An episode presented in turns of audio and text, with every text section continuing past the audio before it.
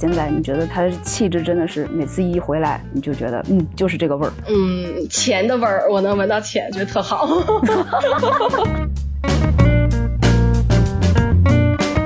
就是纽约是更偏向商业化的，然后最后第二站是伦敦，我觉得伦敦更多是创意吧。然后米兰到米兰，他们就更有更多意大利传统的东西。然后最后到巴黎，巴黎我觉得就是世界时装之都嘛，我觉得就是所有的东西都有。四大时装周其实就可能已经变成了自己一个闭环。我觉得每一步可能都是必须的，其实每一步可能都避不掉，可能可能你避掉了之后，你也不会知道，是吧？这是个坑，对。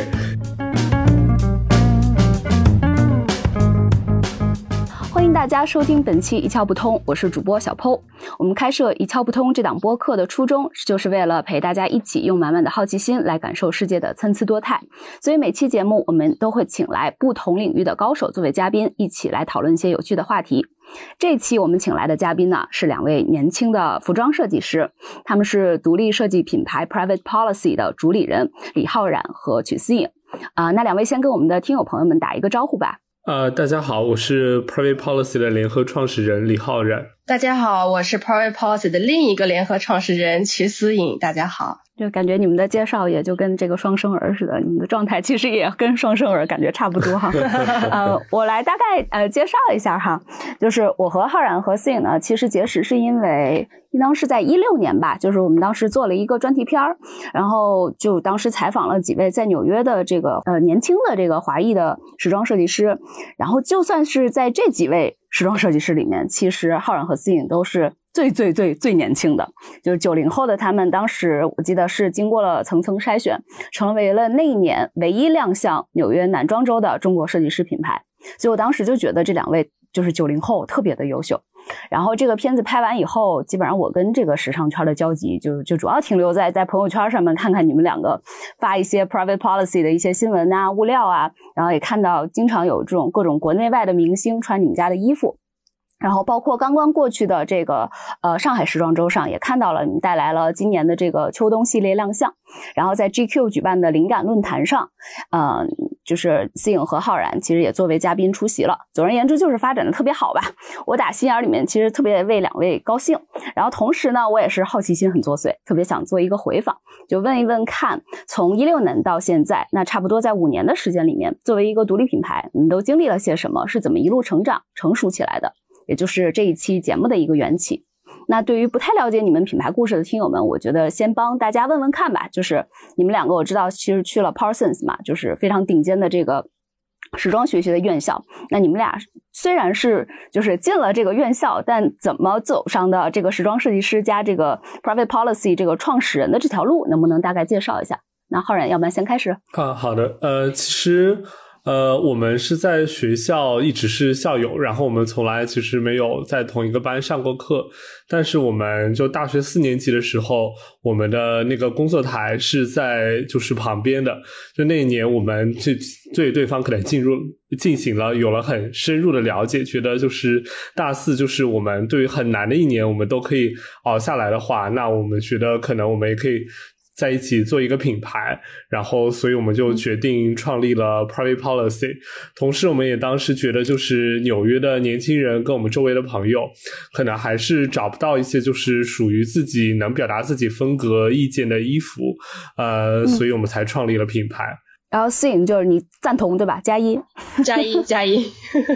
就你们俩当时为什么决定说要想学这个时尚呢？就是学时装设计呢？嗯，浩然可能比我更专业一点。一开始我一开始真是就是只知道三个服装设计师，然后就觉得这个挺好的。就是我从小喜欢艺术，但觉得就是做生意也挺有趣的。然后发现服装设计是一个这样子 两者结合的一个学门学学科吧，就去上了。然后当时我申请 Parsons 的时候还申请了。另外一个就是学商的一个学校，在那个华华盛顿州，然后当时想说，万一我不不不是学时尚的这块料，还可以去学商，然后两边都录取了，然后想说好吧，那既然有这个机会，还是很激动的去了 Parsons，然后四年之后下来也是学习和工作，发现时尚和这自己之前想的还是挺不一样的，当然也是更加的觉得有很有意思，所以毕业以后还是一直在做这个行业，还是觉得挺幸运、挺开心的。因为因为我是一直想学设计，其实就是我可能从大概就是初中，然后我就开始看，然后我想学什么类型的设计，然后当时我就觉得，嗯，学珠宝设计太小了，然后学建筑设计那个设计东西又太大，然后我选中间的吧，然后我觉得好像中间就是服装，然后我就想，那我要去学服装设计。然后当时呢，我去了加拿大，因为我在加拿大上高中的话，可以选择就是有服装设计的选修课，然后我就开始准备申请 Parsons，然后之后毕业我就申请了 Parsons，然后就到了 Parsons 这个样子。那因为我之前也拍过你们嘛，当时就觉得你们展示给我们镜头的有什么打板啊，然后还有包括和具体的制衣的师傅怎么沟通啊，就整个的流程都特别的专业。这些我比较好奇，是从零到一都在 Parsons 学的吗？就是 能不能跟我们说一下，在顶尖的这种设计院校，在学校里面，你们到底学会了什么，打下了什么基础？呃，我觉得在 Parsons 四年就更多的是专业方面的，就是一个训练吧，就是把你更像服装设计师的方向进行一个训练，就教你怎样做作品集，怎样画服装方面专业的图跟面料。但我觉得在 Parsons 同时还有很大一部分也是自学，就是很多像打板，就是老师其实发给我们一本打板书，然后你就回家看，然后看完之后，然后你去打板就好了。然后老师上课也不太会。会教的，其实 那老师其实也不太会教，我的天！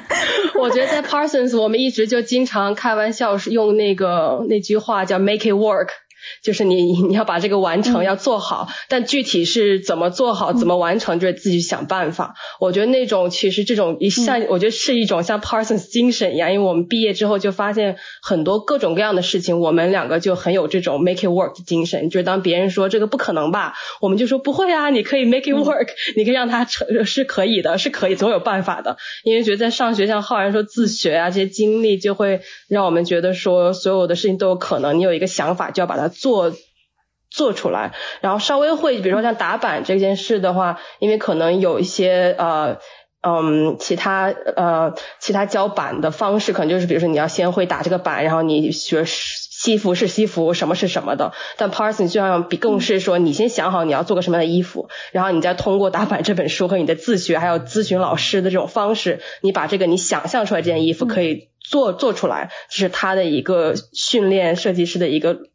路线吧，我们想，对对对。就还是比较 hands on 的一些东西，就这东西它具体也不可能手把手的去教你，但是你可能就是在这个过程中就逐渐积累了一个做这件事情的能力。对对，他可能就是过程可能不会手把手教你，但结果一定要是最最完美的，这是一个 Parsons 的要求点。嗯，对对。哎，你你们其实相当于是一毕业很快就成立自己的这个工作室了嘛？那我知道就是也我相信也有更多的，比如说 Parsons，因为我我我感觉就是中国人也有一些嘛。但是我相信有一些，他们可能就是比如说进了一个不知道这个服装有没有大厂啊，就其实是进到一些既有的品牌里面，然后这种一级一级往上爬的，走这么一条路。那你们为什么就是选择说直接就去成立自己的工作室呢？就当时这么做，你们有什么底气吗？或者经历了一个什么事件？嗯，可能当时有几方面吧。一方面是我和浩然上就毕业系列，当时得到了很多媒体的关注，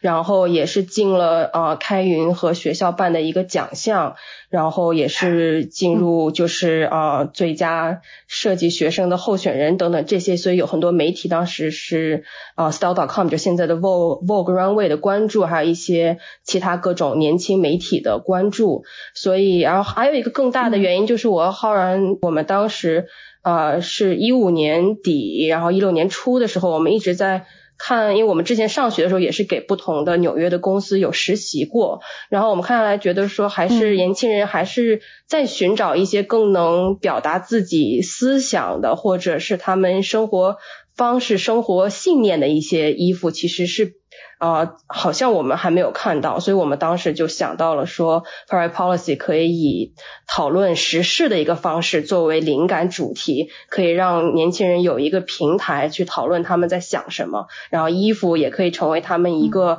讨论的一个话题点之类的这样的一个想法。然后当时还有另外一个点，也是我们想到是一个无性别的一个概念。当时那个其实现在大家可能这个概念比较说的比较多，但当时我们的想法其实很简。单就是简单的说，这个衣服我们可以叫它女装，可以叫它男装，但也可以叫它无性别。啊，无性别的点只是说，希望来买衣服或者来消费衣服的人可以更自由的去选择，啊，就是没有标标签的去选择。然后也是因为我们。在生活中看到很多朋友是，比如说男生会去，当时是 O O opening ceremony 啊，或者是 Barney's 这样一些店里面会互相去串串门一样的去看衣服，然后所以我们想说，那就其实我们可以直接一个品牌，就是品牌就给他们一个这样的一个没有标签的一个呃一个服装的感觉，对对对，然后当时那种这种想法可能还是比较，当时确实比较新，就这两个加在一起特别新，然后没有。一个品牌在做这样的事情，所以我们两个决定自己就试一下做一个品牌。对对对，嗯，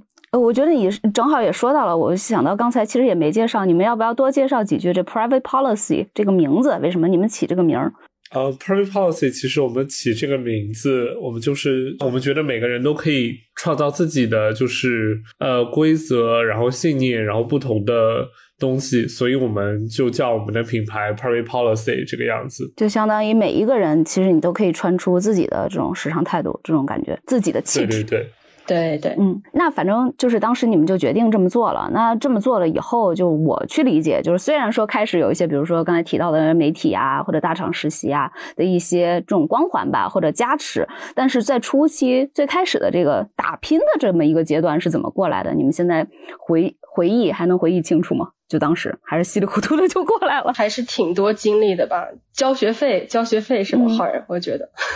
对，其实一开始我们也不知道该怎么做，一开始我们就是真的做出了毕业之后，然后我们做出了产品，然后我们不知道该怎样，就是把这个东西展示给。更多的人，其实我们第一季可能有一些小的媒体在报道，然后后来我们可能才发现，我们要去一个叫 trade show 地方，然后去做销售，然后把产品展示给更多的人。然后后来我们看，哦，可能设计师要去巴黎，然后我们就去了巴黎展示自己的产品去做销售。其实就是 因为毕业，我们完全没有经验，我们就是一步一步学习，然后走到现在的吧。我觉得这一路还蛮幸运，得到很多人的支持，然后我们才能走到现在这个地方。嗯，就这么说，时尚圈还是很温暖的，是吧？就我们可能比较幸运吧，我觉得。对，我觉得还是就是真的是摸在摸索，但是我们觉得还有一方面，就大家支持我们，然后我们自己也是因为。也是有幸找到了一个这样的主主题点吧，就是这个讨论时事话题呀，然后把年轻人这种生活状态的展示，这种让我们有一个坚定的信念和一个热情吧，一直坚持做。因为有些时候确实挺难的，就是嗯，自己很多东西是要去想用创意的办法去解决很多嗯各种各样的问题，从。各种各样的事情，然后其实我还记得当时最早的一季，我们俩有一次，我记得是过一个就是纽约大概四个班呃四个叫什么呃车道的那种大大马路，然后推一一干衣服过去，嗯，然后我当时记得我们推到对面，然后发现有一条粉红色的裤子还在。就掉了，不小心掉了，因为风很大，就在就是降在纽约河边，风很大，所以被吹掉了。然后当时就很紧张，因为就看着车是来来往往，我们就想说，天呐，我们要去救那条粉红色的美丽的裤子嘛。就 那个场景，我就记得特别清楚，就是很有趣。然后一直我们觉得，其实就这个品牌对于我们来说，一直我们就也是开玩笑，也是很认真，就觉得像我们的一个像一个小小孩子一样的在成长，我们在就是让他有一个就是不断去努力，让他。继续健康的成长下去的一个这样的心态，所以一直我觉得可能之后大家就是可能我猜也是可能被我们这种精神和这种热情感动也有一些，因为尤其是最近经过几年后，然后大家说哦，你们从那个时候一直开始坚持。这种话题，因为现在的话，其实几年过后，我们也是挺开心的，看到时尚界越来越关注、关心一些呃时事啊，或者是环保的一些话题，这个也是好的一个整体的方向。但最一开始的时候，我们还记得很多人其实并不理解，就是时尚就是为什么要去关心这些，然后时尚怎么能关心这些的很多问题，然后我觉得这个还是挺有意思的，挺有意义的去做，嗯。因为我觉得是不是就包括，比如说，我记得你们有探讨过这种社会阶级的歧视啊，或者环保问题啊，就其实包括这次疫情期间做这个为亚裔发声这么这些 topic，其实这些话题真的都还挺沉重的，就是它是一个很沉重的社会议题嘛。但你们做的同时，这个衣服，嗯，又其实是刚才你说到，就是给给潮流一些的，给年轻人的，就是给新时代的这个人，就是他们。作为你们的用户，那其实，在接受方式的这一块儿上面，是不是你们也进行了一些探索？就怎么样把它给呈现出来，是又能够表达那些沉重一些的社会问题，但同时又能兼顾这个年轻人的喜好呢？我觉得我们在设计的东西，可能就是我们觉得年轻人可能大家需要的一些东西吧。我觉得现在的年轻人，大家都。非常的有自己的意见，然后对事物有自己的看法，所以我们就应运而生。我们觉得创造了 Private Policy 这个品牌，我们觉得这个品牌也是要说一些我们自己想说的话，然后要表达一些我们自己想表达的意见。呃，然后我觉得这些可能也是一部分年轻人现在想做的一些事情。呃，所以我觉得两者是自然而然的在一起融合，然后一起互相碰撞、创造，然后发展出新的新的设计跟新的新的意见来的。但比如说，我看一个，比如说 T 台的一个走秀，就我看到的可能更关注的就是这些模特怎么穿着漂亮的衣服走来走去，就背后的那个社会议题大概是在一个什么场场景下，就是真的嵌入给大家，就是把它传播，把这个信号给发声发。出去呢？其实这个也是我们觉得时尚很有它的。魔力的一个地方，就时尚其实是呃，它的产品是衣服或者是配饰等等，但其实时尚真正把它卖出去或者让消费者去喜欢的是一种情感，是一种生活态度。所以这些的话是我们一直在秀场上或者是平面视觉呀，或者一些线下活动上想去展示的。比如说这一次我们秋冬二一在上海的秀，然后整个是因为主题是关于啊十九世纪去啊去到美国。建立了跨美洲铁路的华工嘛，所以当时就是一开场我们是有烟雾，然后有火车的声音，然后有这种东方音乐和 techno 音乐结合的这种方式，然后从服饰上有一些当时晚清，还有一些就是啊比较美国西部一些工装的一些元素的结合，像牛仔靴呀等等这些元素的结合，所以其实当场我们其实并不需要大家一下子说哦，我看出来这就是十九世纪的呃华工什么就。主题不用，但是大家每一个人其实，在那个氛围中看到全亚洲的这些模特自信的在走，然后穿的这种比较解构化的。中式的衣服的时候，然后配上粉红色地毯那种烟雾，这种火车音乐，它其实会带动大家一种情感，然后我们觉得就成功了。然后有了这种情感之后，他们会去好奇说，哎，他为什么用了盘扣？为什么是这样的音乐？为什么有火车声音？为什么？然后这些为什么其实是我们所要达到的一个希望达到的吧，一一个一个结果。然后这样观众们会自己去想一下，哦，稍微看一下这个啊新闻稿，或者说稍微了解一下，然后有通过这种一点点小小的兴趣的引。导吧，我们希望让大家引导到这个我们所讨论的时事当中，还有之前一些季也是类似的这种一些运用，其实真的是运用我们最拿手的一些时尚的语言和元素，去引起大家的一些兴趣，然后这个兴趣点我们觉得就挺重要的，因为这些是他们会才自己去了解，然后去跟他们的朋友们去沟通、去讨论的。我就印象挺深的是，我忘了是你们的哪一季了吧？就是把这个你们在探讨，就是身为这个亚裔，在就可能在美国啊，或者在呃欧美各种国家，他生活的时候，其实是可能会受到一些就是典型刻板印象嘛，就是大家对你们的，所以其实就是你们会把这个深入的去研究一些美国的亚文化，就是然后再去和这个就再把中国的这个文化再去深挖，然后做一个勾连，就是在那个时尚元素就相当于做这种的 mix。就是和一般的，就是我们一说这种混搭，就是把这一个东西全都搅一块儿的那种概念，其实还是不太一样的。就我觉得那个设计感其实是真正的，就是有思考的去进行这个设计。谢谢谢谢，那那是春夏一九。对，当时是我们去伦去伦敦走的第一场秀，在伦敦啊，也是代表中国设计师通过啊。制制足 GQ 的一个赞助去伦敦走秀，然后当时我们其实就是也是我觉得当场可能现场大家感受到的是一种视觉的冲击力，这种呃混合的元素的混合和他没有见过一种混合方式。当时比如说我们有一个配饰是一个呃亚式的那种日式茶壶，那种铁啊金金属那种黑色的茶壶，然后上面有绑了一个那种带带铆钉很朋克的一个。绑带等等这样一些设计，然后大家对一些亚洲文化的这种典型的东西有一个新的认识，然后有个冲击力，然后那个也是之后，然后大家就想说，哦，对，为什么我从就是这种东西其实是可以混合在一起，或者是它有其实是它就是个茶壶，而不是就是很刻板印象中的就是龙啊或者这些元素，我们都把它打。打破这种刻板印象的一种视觉冲击，来做一个起点吧，然后引起大家一些思考。嗯，刚才浩然也提到了，你们也交了一些学费嘛，在整个过程里，包括听说要去 trade show，也就是这个展销会，就去参加了这个展销会，然后稀里糊涂又去巴黎等等等等。那如果现在有一个年轻的设计师说，哎，我想和你们两位学习一下，你们觉得哪些坑是要告诉他该避掉的吗？嗯，我觉得每一步可能都是必须的，其实每一步可能都 避不掉，可能可能你避掉了之后，你也不会知道是吧？这是个坑，对，因为其实 而且时代也在发展，就像我觉得现在的就是时尚产业跟其实我们刚刚开始做的就是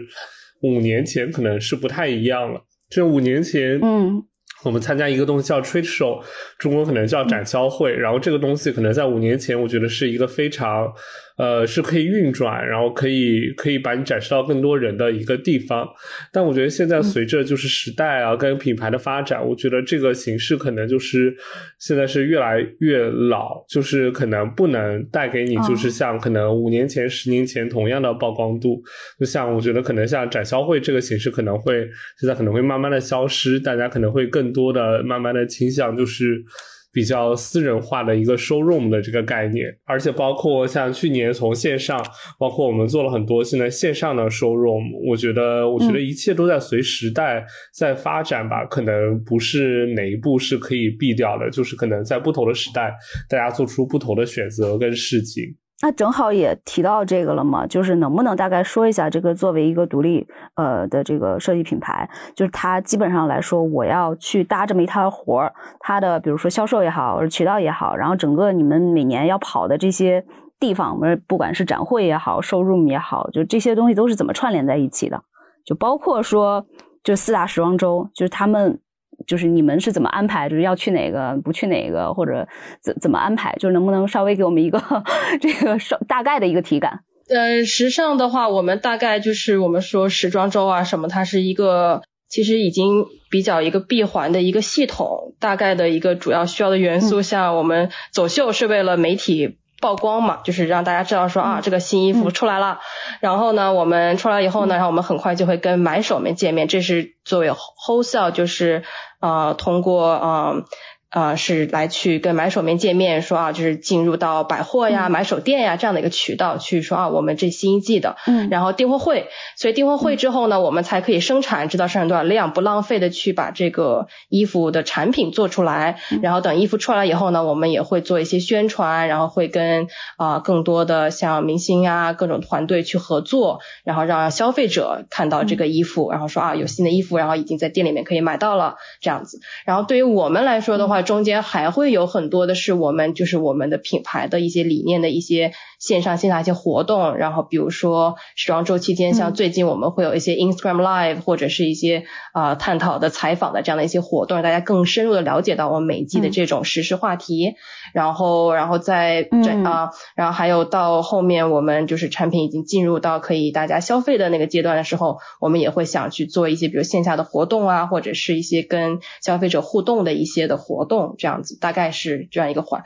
然后又开始设计新的一季啊的，然后这样子对，然后我们设计的方面的话，就是我们其实是其实虽然说看起来是其实都是要全年去做的，因为我们的话题确实需要一个长时间的去啊去去探索、去了解、去深入的去挖掘一些啊这些话题的不同的。角角度啊，带给大家一个新的视角去理去了解这些的话题，所以这个是我们在刚才说的那整个一个环节之中，每每天都要去不断的去做，然后不断的去开发一些新的设计的，嗯。哦，其实我觉得就是可能时装有很多不同的体系吧。我觉得就对我们来说，我觉得现在这一套可能是最适合我们的。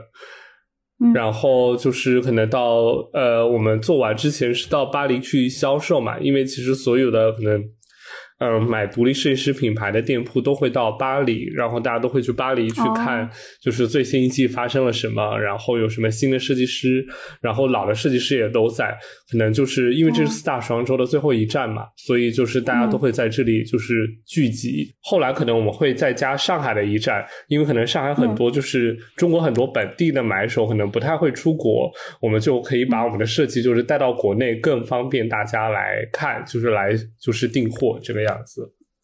嗯，不是说到四大时装周嘛？我有一个终极疑问，就是米兰、巴黎、伦敦和纽约，他们就你刚才不是提到说独立的，就是都喜欢去巴黎？那比如说其他三个，他们有不同的风格和偏好吗？因为我记得你们第一次亮相其实是在纽约男装周嘛。对对，我们秀都是在纽约。就这这四个，能给我们大概说一下吗？就是他们基本上是偏啥风格？我觉得传统意义上来说，可能就是纽约是更偏向商业化的，就是这是四大双周的第一站，然后最后第二站是伦敦。我觉得伦敦更多是创意吧。然后米兰到米兰，他们就更有更多意大利传统的东西。然后最后到巴黎，巴黎我觉得就是世界时装之都嘛，我觉得就是所有的东西都有。四大时装周其实就可能已经变成了自己一个闭环。其实我看以前可能很久以前，呃，纽约时装周是其实是四大时装周的最后一站，但是很多就是巴黎的时装时装设计师说，就是纽约时装周来抄他们的设计，然后后来纽约就把自己放到了第一个。啊，这不是越避嫌越感觉就是有点啥吗？天呐。哎，那你们今年不是也回来参加上海时装周了吗？就是你刚才也提到上海一些本地买手，那你觉得就是现在上海时装周，因为今年也挺特别的嘛，你感觉怎么样？或者说现在上海，你们会觉得它也许会成为世界第五大时装周吗？呃，我觉得这个是非常有可能的吧。我觉得时代在发展，我觉得每一步你都说不定以后就是以后这个世界或者时装周可能会变成怎么一个什么样的样子。我觉得在疫情的，我觉得，我觉得可能这个事情下面，我觉得因为其他国家现在都没有办法其实正常的工作啊，然后生活。我觉得中国，我觉得在这个时候发展，我觉得是很就是 make sense 的一件事情。呃，上海，我觉得可能，我觉得消费力现在已经可能超过了。呃，其他一些时装周，我觉得是一个很有活力的时装周，这个样子。会感觉有什么特点吗？比如说刚才咱们不也说到其他的一些风格的偏好？那上海现在你觉得最？最让你觉得有冲击力的一个特点是啥？就你觉得他的气质真的是每次一回来，你就觉得嗯，就是这个味儿。嗯，钱的味儿，我能闻到钱，觉得特好。对，也不是，就是大家，我觉得就是 话说的，真的特别，就是真的是真的。我觉得就是大家为什么是钱的味儿，是因为我觉得在很难得吧。我觉得在。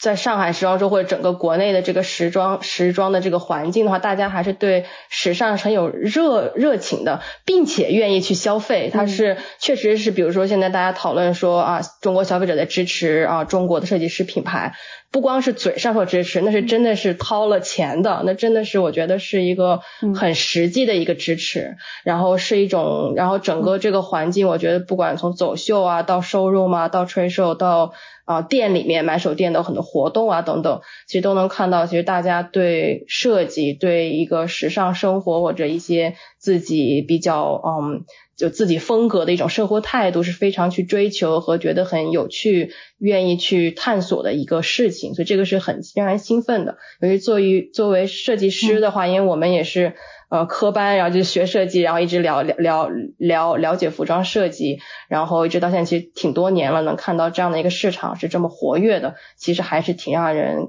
很开心的一件事情。嗯，尤其今年就是其他大的这种时装周都停摆了嘛，所以就上海你就感觉，而且搞了一个月吧，我记得是。就就就感觉这边真的是不光有钱的味道，而且感觉有这种这个活着的气息，就很好，是吧？对，真的很有活力。上海时装半月应该讲。嗯嗯嗯。哎，你们疫情期间有受到什么影响吗？哦，我觉得可能就是其实更多线下的东西变成线上的吧，比如就是我们的 showroom，然后我们的时装周的展示形式。我觉得以前都是可以有一个就是人跟人的直接的接触，现在更多的就是我觉得中间有一个交叉点，就是网络。我觉得很多东西我们现在网络上完成，其实也不能说这个完全好与不好。其实我觉得我们以前。呃，因为我们男装、女装其实时装周都要去嘛，然后我们就是其实每年可能住在欧洲，可能我们要住两个月这种感觉，然后在上海再住半个月。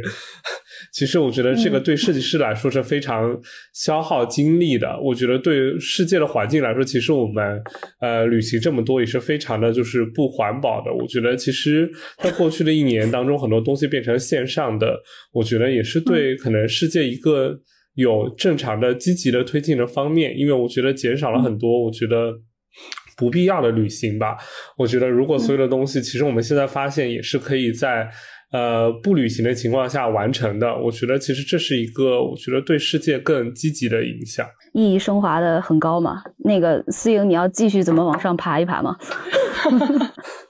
加 一加一。我我因因因为我确实觉得就是这么一说，就感觉我我本来我我我本来想的是什么生意啊这种的，没有想到浩然直接笔锋一转，直接说到了环保，我就觉得我的天呐，太正确了，太正确了。没有，因为可可持续也是一直我们在做的一些事情，就是我们系列里很多的面料啊，然后我们的工艺都是有可持续的元素存在的。我再升华一下。好的，好的，好的。呃，刚才说到就是呃，你们男装也会参加，女装也会参加，这个会有什么偏好吗？或者这个怎么选啊？就是就是因为你们就是定位是定位在无性别，所以两边都可以看吗？那这样子的话，是不是我后面的任何一个品牌也都可以弄打一个无性别的擦边球？这样子我就看嘛，就反正 这些这个大的时装周也难进，我就看哪个空位更多，我就往里面钻一钻嘛。就能这么玩吗？是不是这个操作太骚了？我们自己的话，其实是有点没办法，因为是 呃，当时就最近也是因为疫情后，我觉得各各大时装周开始把男装女装合并了嘛，其实对我们是个很好的帮助，因为之前我们那样跑是很累的。是是是。所以如果有品牌想要那么累的去。就是我我们确实有这个信念，所以就这么累，我们有点情愿。但是如果有品牌是为了进时装周的话，好像有点太太太累了。嗯，但话说回来，反正我们这很多这些理念，我们觉得就是更多人参与，不管其实有一点一开始也其实。看大家的就是理解程度不一样，然后如果大家觉得无性别，他愿意去这样标签自己的品牌，我们觉得也是好的。因为其实之前有过呃前辈或者有行业的人问为什么要无性别，就是你是女装男生可以来买不就可以了嘛？然后你是男装女生来买不就行了嘛？嗯。但其实我们是也是看到很多现实的话，一个标签其实会影响到人们对衣服的选择的。他会觉得我穿的还是女装，他觉还是会觉得这个觉得其实也是一个我们给一些。当下年轻的一个签上去嘛？对对对，也是我们就是微薄之力给当下一些年轻人做一些小小的支持和让他有一种认同感吧。对，我觉得虽然这么多年过去了，我觉得这还是一个其实比较新的概念。我其实我觉得大家要慎重尝试。对 对对，听起来好像有过坑嘛，就是太累了是吧？就是满世界飞，满世界跑，挺累的。嗯，对对 对。对，因为是我们现在还是我们要去适应，就是这个时装周的整个它的，它其实有一个根深蒂固的模式在的。我觉得就是男装就是男装，女装就是女装。我觉得我们做无性别的这种尝试，对这整个的，我觉得行业还是非常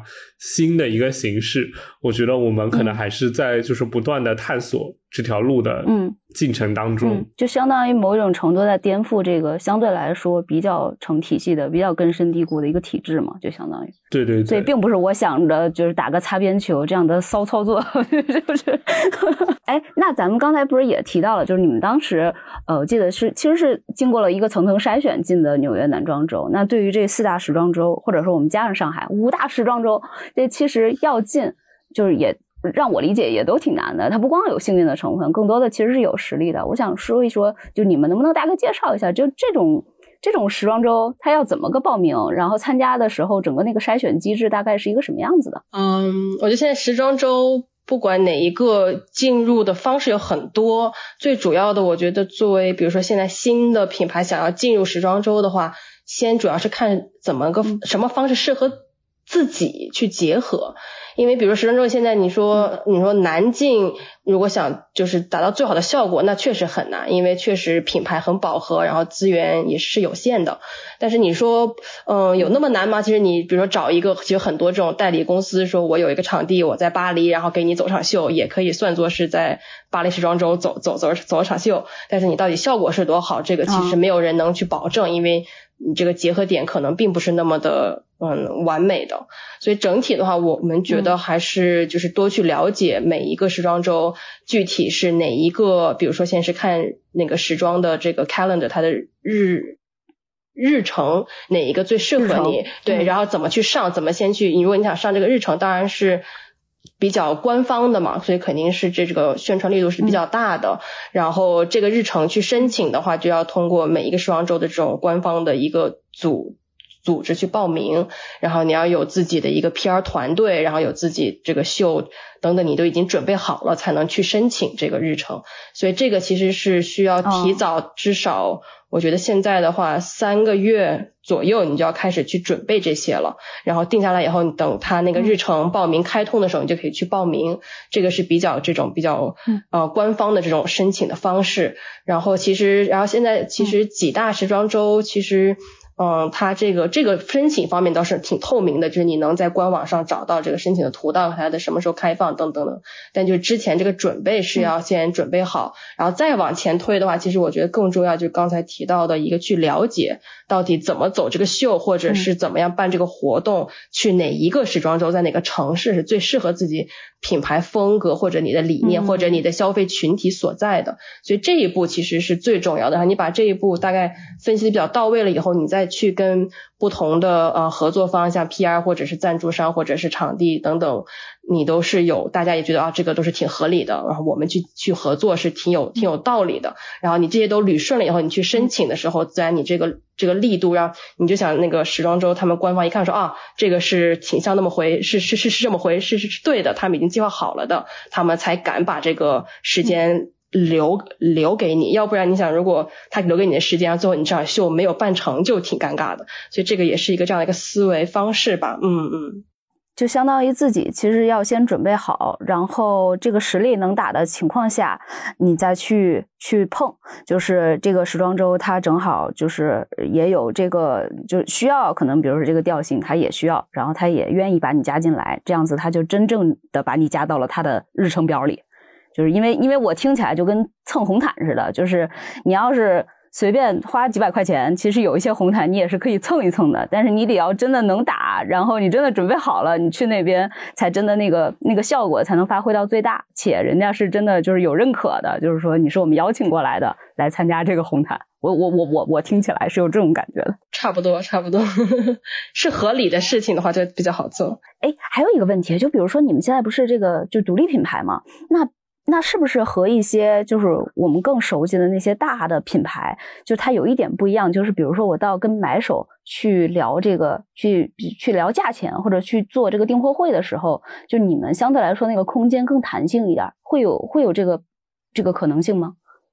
嗯，可能反而不会。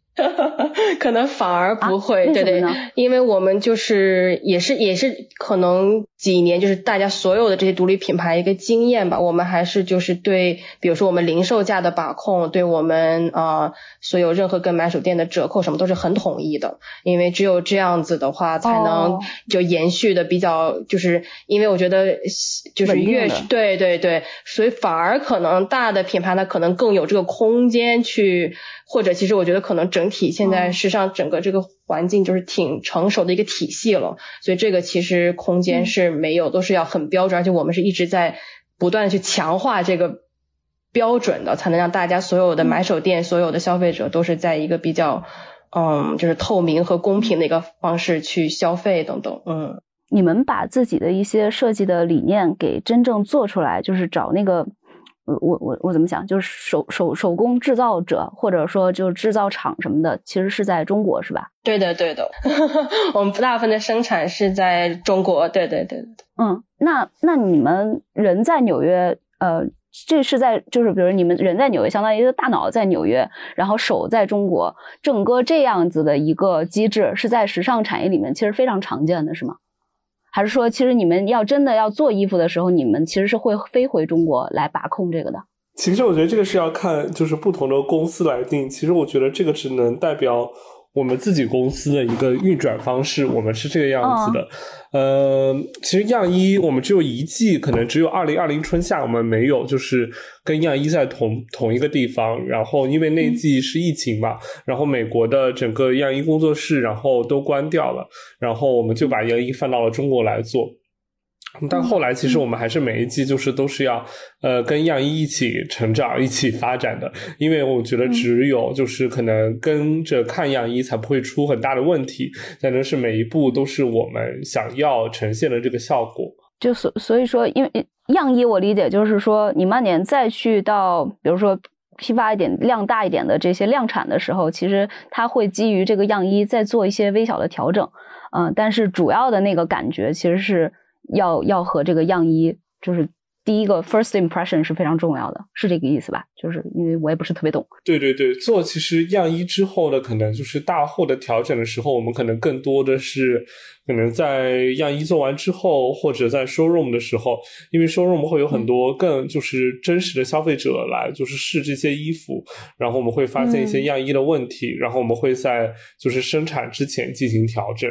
那咱们也说说你们跟纽约的一个关系吧，因为其实你们的算是大本营，或者你们平常工作的更多的地方，其实是在呃纽约嘛，啊，然后我记得呃当时呃前几年采访你们的时候，你们说就是很喜欢 downtown 的那个氛围，就纽约下城的一个氛围，因为觉得那边就是有一种文化大熔炉的感觉，就什么样的人都有，而且大家都也很追求表，就是表达自己啊，就是追求自己的那个真正的那个那个精神和气质。你们现在就是是不是也还是这种比较精神上的纽约客的一个状态？然后现在的话，因为你们也就是回国回的挺频繁的嘛，嗯，近几年就是就是大家也在频频的讨论这个“国潮”这个词儿嘛，就你们怎么看待“国潮”这个这个 style 这个风格？嗯，我们之前在纽约，然后也是学习和生活工作。然后喜欢是纽约这种精神吧，就是它这种像你刚刚说的大熔炉啊，然后大家比较活跃，这种其实也是让人很兴奋、很激动的这种青年文化的一个表。表达的一个平台吧，纽约我们就是它这个点吸引到我们。然后现在在国内的话，我们其实觉得很多城市像上海啊，然后或者是最近我们也是常去的成都啊、杭州啊，很多这些地方。嗯。然后北北北上广这大城市不用说了，就是其实已经就也也有也有很多这种，它就是同样的一个精神，只是不同的一个可能文化背景，然后大家也是这种活跃、这种兴奋度，我觉得。是更甚至更强烈的吧，所以这个也是让我们觉得吸引我们在国内做很多活动啊，做很多这种啊线下的或者合去去合作，去跟不同跨界的去碰撞，这些让我们觉得也是特别有意思的。其实也是延续了品牌这种精神，其实它不一定非要是在纽约或者在哪一个某一个城市，但是这种跟年轻人青年我们可以作为这样的一个平台的这种方式，它是还是一直是在的。嗯嗯嗯。哎，所以你们觉得国潮这个话题是个伪命题吗？就是其实并并不存在这种，就这个其实是相当于是把它符号化了。你们会有这个感觉吗？我是觉得国潮这个是一个现在大家可能一个话题点，然后是一个标签化的一个词汇吧，没有好与不好。就有时候我们觉得这个是其实更多的是嗯大家的一个看到的一个现象，是其实是。几年来，我觉得很多中国设计师积累后，然后我们一起成长到一个一个这种比较嗯，就是比较这种专业的，然后成熟，对对这样的一个情况下，然后然后一下子可能大大众们看到了这个此此时此刻他看到说哦，原来中国设计师的产品这么呃还是挺好的，然后然后他的创意其实是就是。也是挺挺就是挺好，而且并且更加的融入就融入到中国消费者或者亚洲消费者的一些需求的，这个是大家一下子这个时刻看到，然后大家讨论这个点。但我是感觉是这个在这之前，其实有很多的人不光是设计师，还有很多这个行业内很多人做了很多付出的，从买手店到组织这些各种像呃中国的这个上海时装周啊几个时装周的这个组织的人在付出努力的。然后大家不断的去啊出国也好，或者在国内也好做这些活动、这些宣传、这些系统的一些完善吧，然后达到了今天这个让消费者去认可的、去愿意去买单的一个情况。对对。最后我问一下，因为其实呃录这期节目，可能最后剪出来的那个效果大家感受不出来，但是其实我们录这期节目的时候，基本上因为我呃 Sing 和浩然其实是在北京、上海。纽约三个地方，然后非常神奇的是，虽然我们的信号是没有什么这个间隔的，可是我问任何一个问题，他们两个都基本上最开始是沉默，然后但凡要说话，就是两个人一起发声，所以我觉得他们俩状态真的非常像这个这个双胞胎，所以我比较好奇嘛，因为毕竟这个时尚也是这个有自我表达，然后有这种很明显的这种个人气质的这种的彰显，但是你们两个人同时是设计师，又是商业合作伙伴，就是你们到底是怎么维持这种？如胶似漆啊，不能这么说，就是一个非常默契和谐的这么一个状态呢。呃，浩然你先说吧，要不然你们又会同时说了。其实我觉得就是一个可能彼此能学习跟理解对方的过程吧。我觉得。呃，我觉得我们都合作这么长时间了，可能呃，就很多东西，其实我们如果有不同意见的地方，可能就是要可能说服对方，可能看，其实就是很我觉得正常的一个过程吧。呃，要说服对方看谁更有道理，然后我们就采取哪边的意见。我觉得对，差不多就是这样。我们其实也征集了一点点这个听友的问题，大家可以就是呃大概的回答一下哈。有三个问题，第一个问题是。你们认为时尚产业和服装产业的关系到底是什么？就是时时尚是不是注定要立足于一个高欲求的社会，而不是低欲求的社会？啊，我觉得这两个可能不。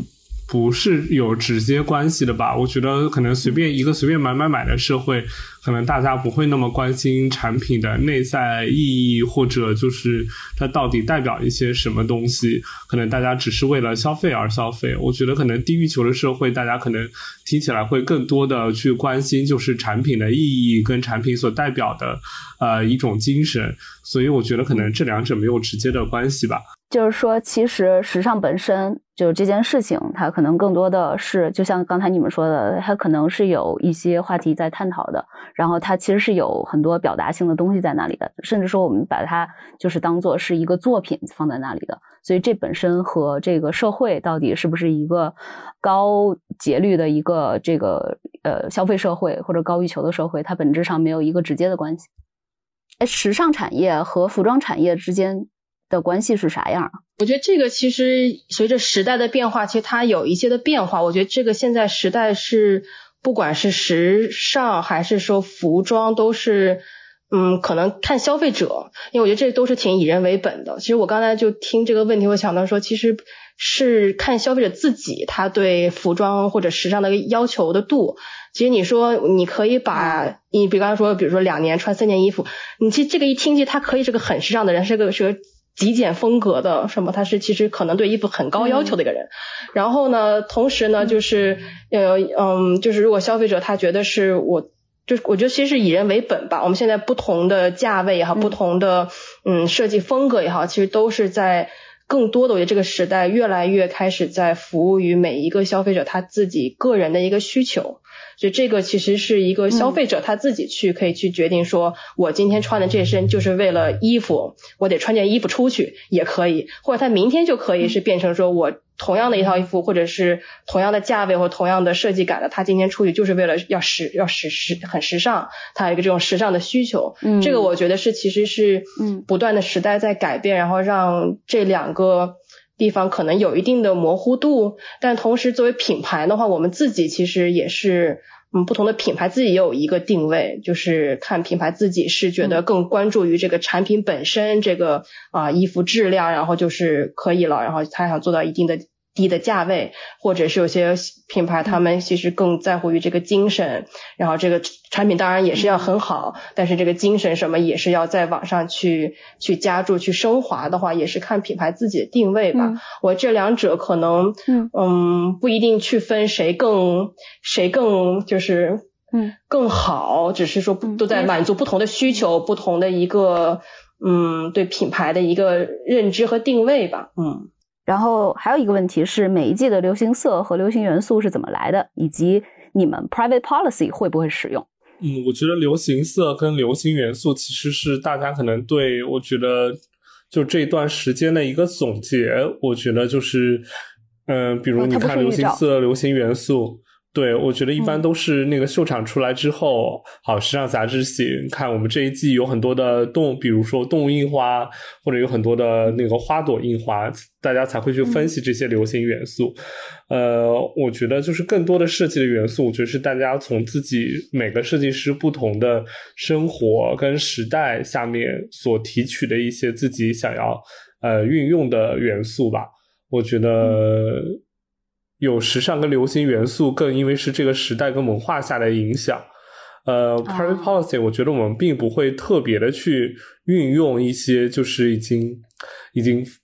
就是比如发出来的就是这一季的流行色啊，流行元素，因为我们更想去做一个就是去引领就是这个时代的就是流行色跟流行元素的一个角色，所以我们更多的会从可能日常的生活中，可能这个时代的节奏中去就是发现一些这个现在。我们需要拿出来 highlight 的一些呃一些点。好，非常感谢思颖和浩然啊，这期播客咱们就先聊到这里。听众朋友们，如果还嫌不过瘾，想再追问一些问题，可以在评论区留下你的问题，或者关注我们的微信号一窍不通 pod，加入我们的听友群，然后把你的问题抛出来。两种方法，你的信息我们都会收到，并且来帮你再请教一下他们两位嘉宾，问到让您满意的答案。如果您认为本期节目有点意思，欢迎分享给你的朋友，也欢迎大家订阅。评论，谢谢大家，也再次谢谢思颖和浩然，再见。